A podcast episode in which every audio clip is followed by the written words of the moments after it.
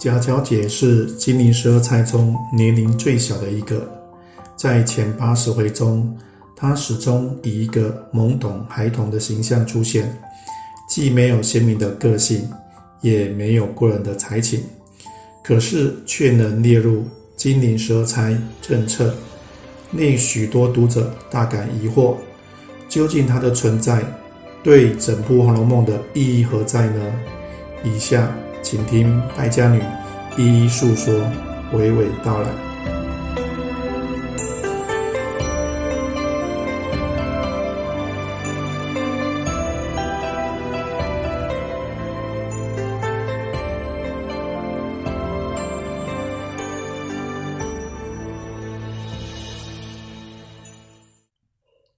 大家好，我是败家女，欢迎收听我的节目。贾小姐是王熙凤的独生女，她在金陵十二钗政策中位列第十，与排名第十二的秦可卿是同辈。在前八十回中，她仅以一个被奶娘抱在怀里的小婴儿出场一次。乔姐生来娇贵多病，第二十一回得痘疹。第四十二回撞花神，第八十四回染金风。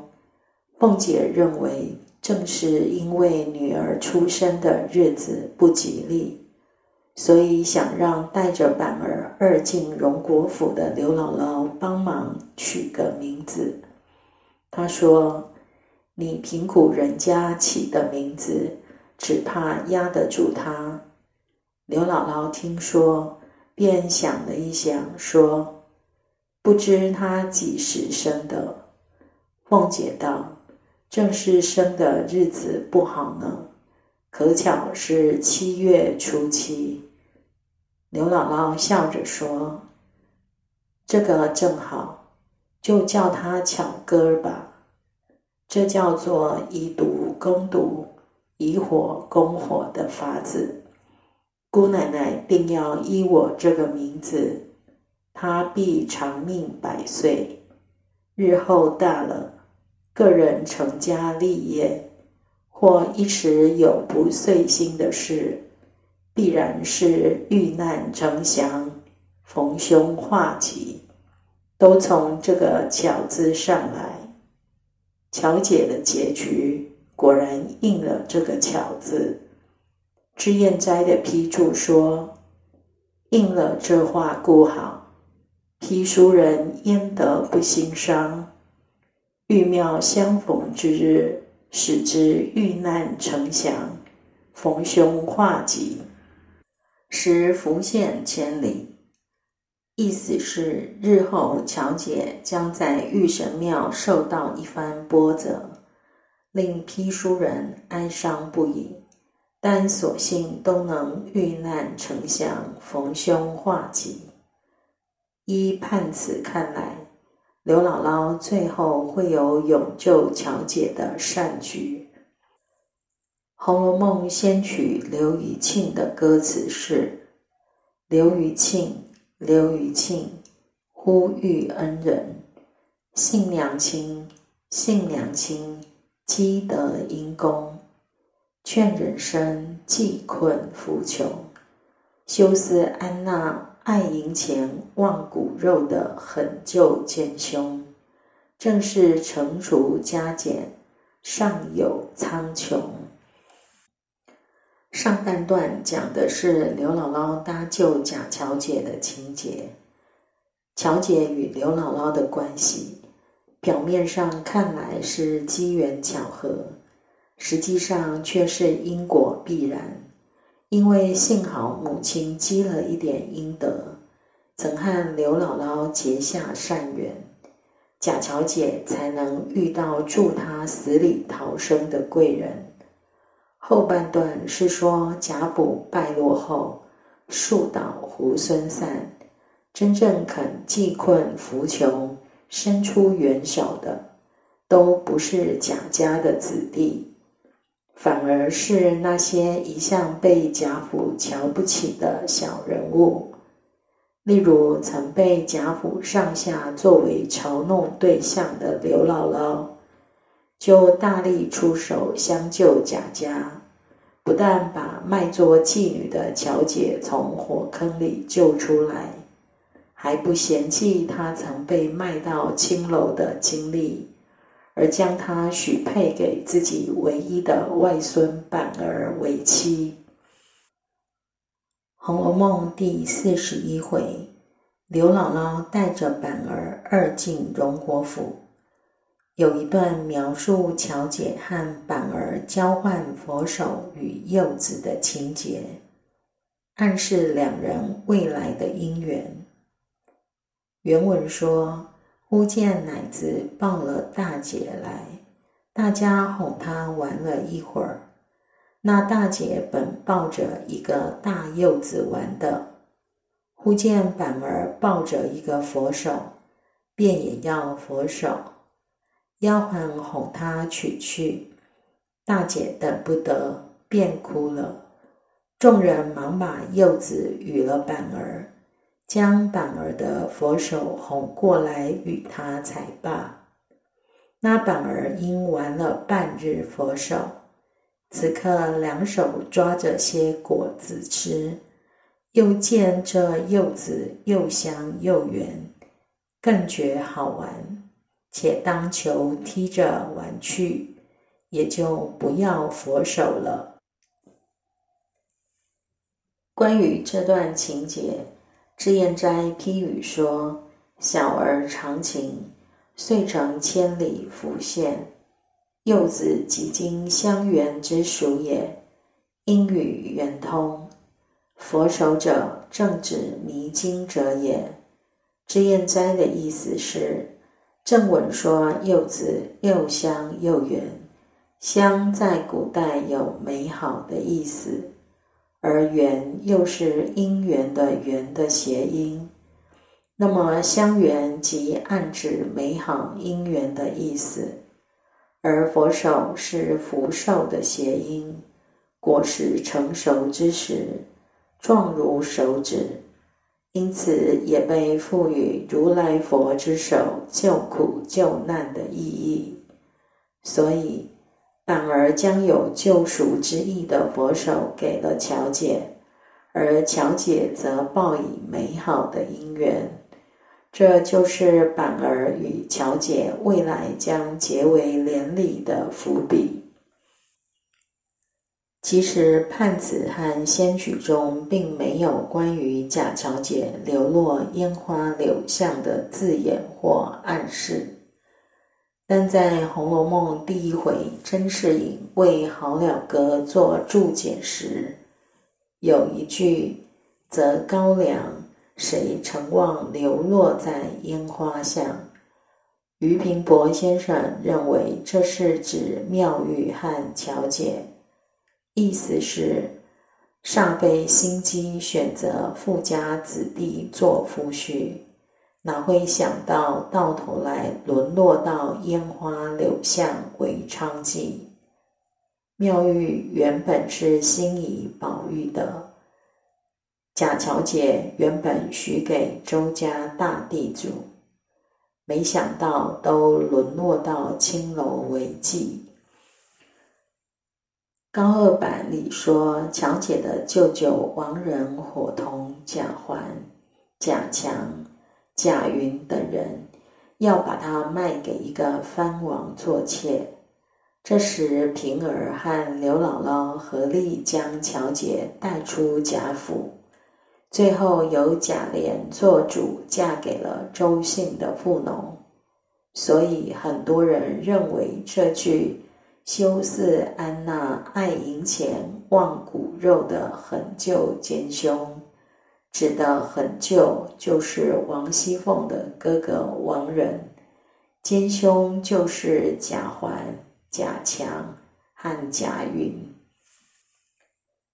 很旧指的是王仁，这点没有争议，因为王仁的名字谐音忘人，是忘记仁德、忘恩负义的影射。但金兄指向贾环、贾强、贾云，那就大错特错了。首先，贾环是乔姐的叔叔，不是哥哥。贾云就更不对了。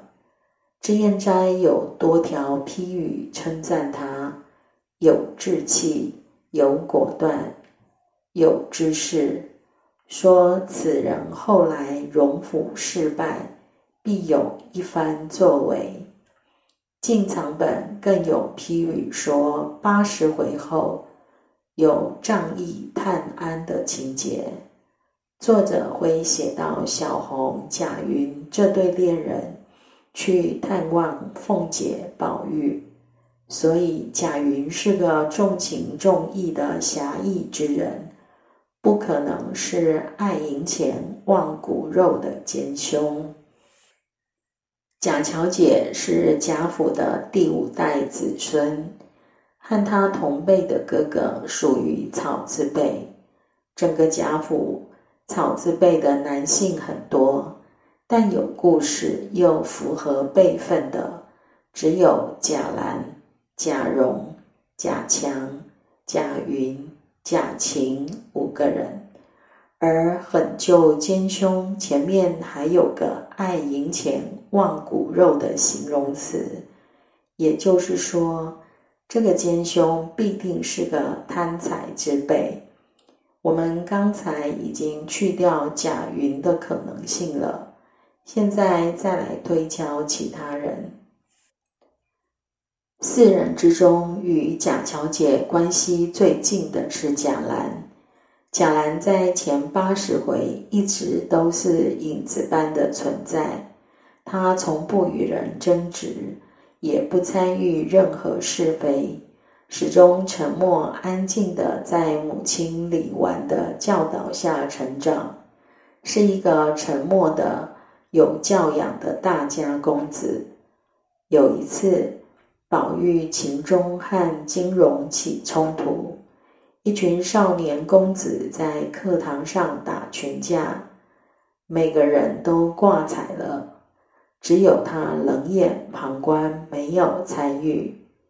依李纨的判词，八十回后，贾兰会高中金榜，可见在贾家败落后，他应该也是一心温书或习武。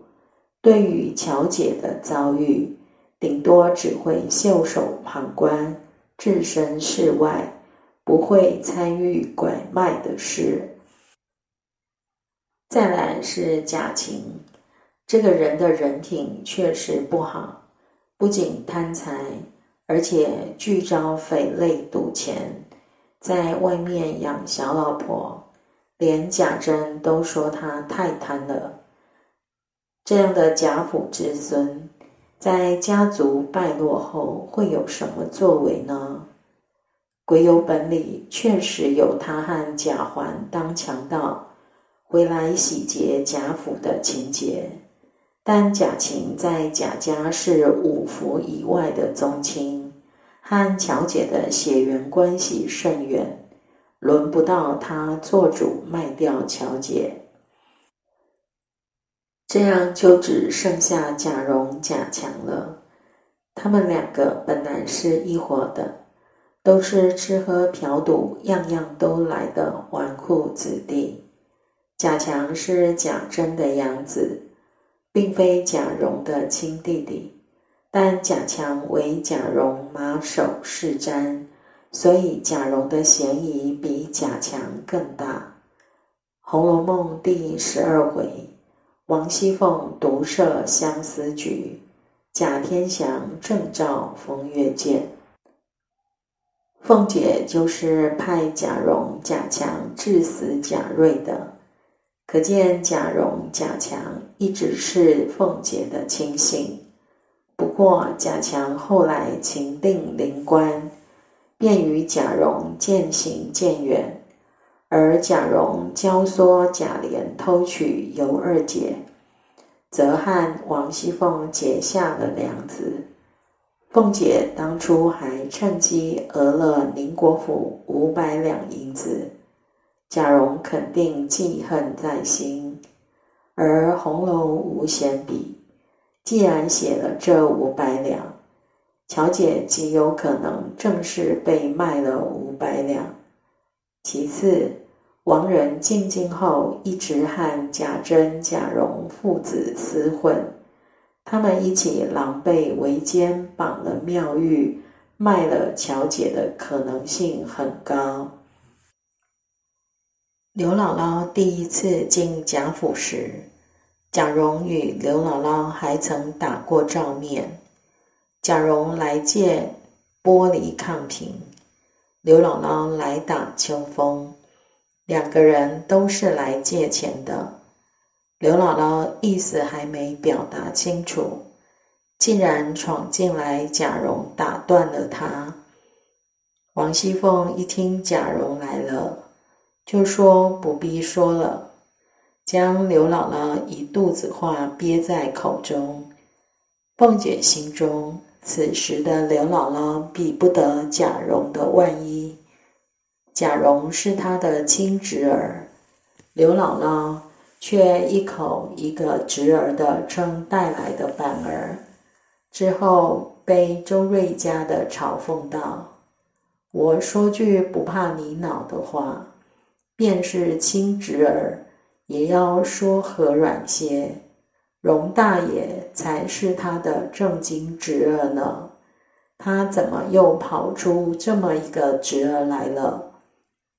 一个侄儿便将两个人联系起来。多年以后，正经侄儿贾蓉恩将仇报，拐卖乔姐，亲人变成仇人。刘姥姥和侄儿王板儿。泉涌以报，用救乔姐，外人变成亲人。天哪，这是多么讽刺的安排呀！第五回，贾宝玉神游太虚幻境时，看到金陵十二钗政策上画有一座荒村野店，有一美人在那里纺织，她的判词是。事败休云贵，交往莫论亲。偶因寄刘氏，巧得遇恩人。这幅画是巧姐命运的底色。原本是侯门千金大家闺秀，因为家族的变故，最后成了在荒凉村野中纺织的劳动妇女。这与前半部贾家女儿过着锦衣玉食、迎风弄月的生活截然不同。乔姐走上了一条自食其力的新生道路。这位闺阁秀女从危机四伏的权贵之家死里逃生后，成了荒村野店里的一个村姑之女。从此过着宁静的田园生活，应验了刘姥姥为乔姐取名时所说的话：“日后大了，个人成家立业，或一时有不遂心的事，必然是遇难成祥，逢凶化吉。”高二版的《红楼梦》则写乔姐嫁给了一个家财万贯、良田千顷的周姓大地主之子，把荒村野店写成了地主庄园，与作者在画中的遇事完全不符。事败休云贵，家亡莫论亲。是说家世已经衰败，就别提当年的富贵。任你出身显贵，也无济于事。家破人亡，就别说谁是骨肉至亲，骨肉亲人也会翻脸无情。这两句揭露了人与人之间的未善关系。得势富贵的时候，攀宗论亲；事败没落的时候，骨肉相残，贾府后来树倒猢狲散，一败涂地。乔姐没有赶上贾府最好的时代，等到她知晓人事的时候，贾家已经是白骨如山，忘形失了。偶因寄刘氏，巧得遇恩人。偶是偶然的意思，这个字说明了贾府本不存心济贫，凤姐更是惯于搜刮聚敛，对于刘姥姥不过是偶施小恩小惠而已。刘氏当然就是指刘姥姥。陈高本将刘氏改成村妇，没那么直白，我以为叫家。巧字是凑巧和巧姐的双关语，翻译成白话就是：当年凤姐偶然接济了刘姥姥，种下善缘，因此家族败落后，巧姐才有幸遇到了恩人刘姥姥。癸酉本里写，乔姐在贾琏、凤姐生前曾许配给良田千顷、家财万贯的周兴贤家，因此贾家危难之际，平儿便想护送乔姐去投奔周家，不料半路遇到贾环和赵姨娘，贾环这时正纠集了一帮人要去洗劫贾家。赵姨娘又是王熙凤的死敌，想也知道这对母子绝不可能放过他们。他俩于是将平儿、巧姐捆绑起来，进行各种虐待。平儿被乱刀捅死。贾环正想杀巧姐时，刘姥姥伙同村人王仁、贾蓉及时赶到。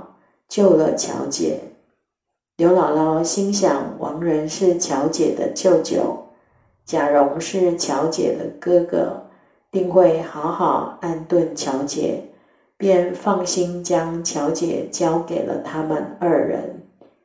一年以后，却听人说贾琏的女儿被卖到瓜州渡口的烟香阁，刘姥姥大吃一惊。这才知道乔姐被王仁、贾蓉卖了，他赶紧带人赶到瓜州，老鸨开价一千两，刘姥姥变卖所有家产才赎回乔姐。以后的故事前面已经说了，这里不再赘叙。纵观金陵十二钗，各有各的不幸。而贾乔姐则是不幸中的大幸，她的命运将众叛亲离的绝望和另一方人性的光辉同时体现出来。比起身陷宫廷斗争的大姑姑，被蹂躏致死的二姑姑，被迫远嫁和亲的三姑姑。年纪轻轻便出家为尼的四姑姑，以及被父亲休弃、众叛亲离之下惨死的母亲，还有许许多多命丧黄泉的荡荡幽魂相比，乔姐的遭遇要幸运多了。因此，刘余庆才在最后说：“正是成竹加减。”上有苍穹，人不管做了什么事，老天爷都会做出审判，报应不爽。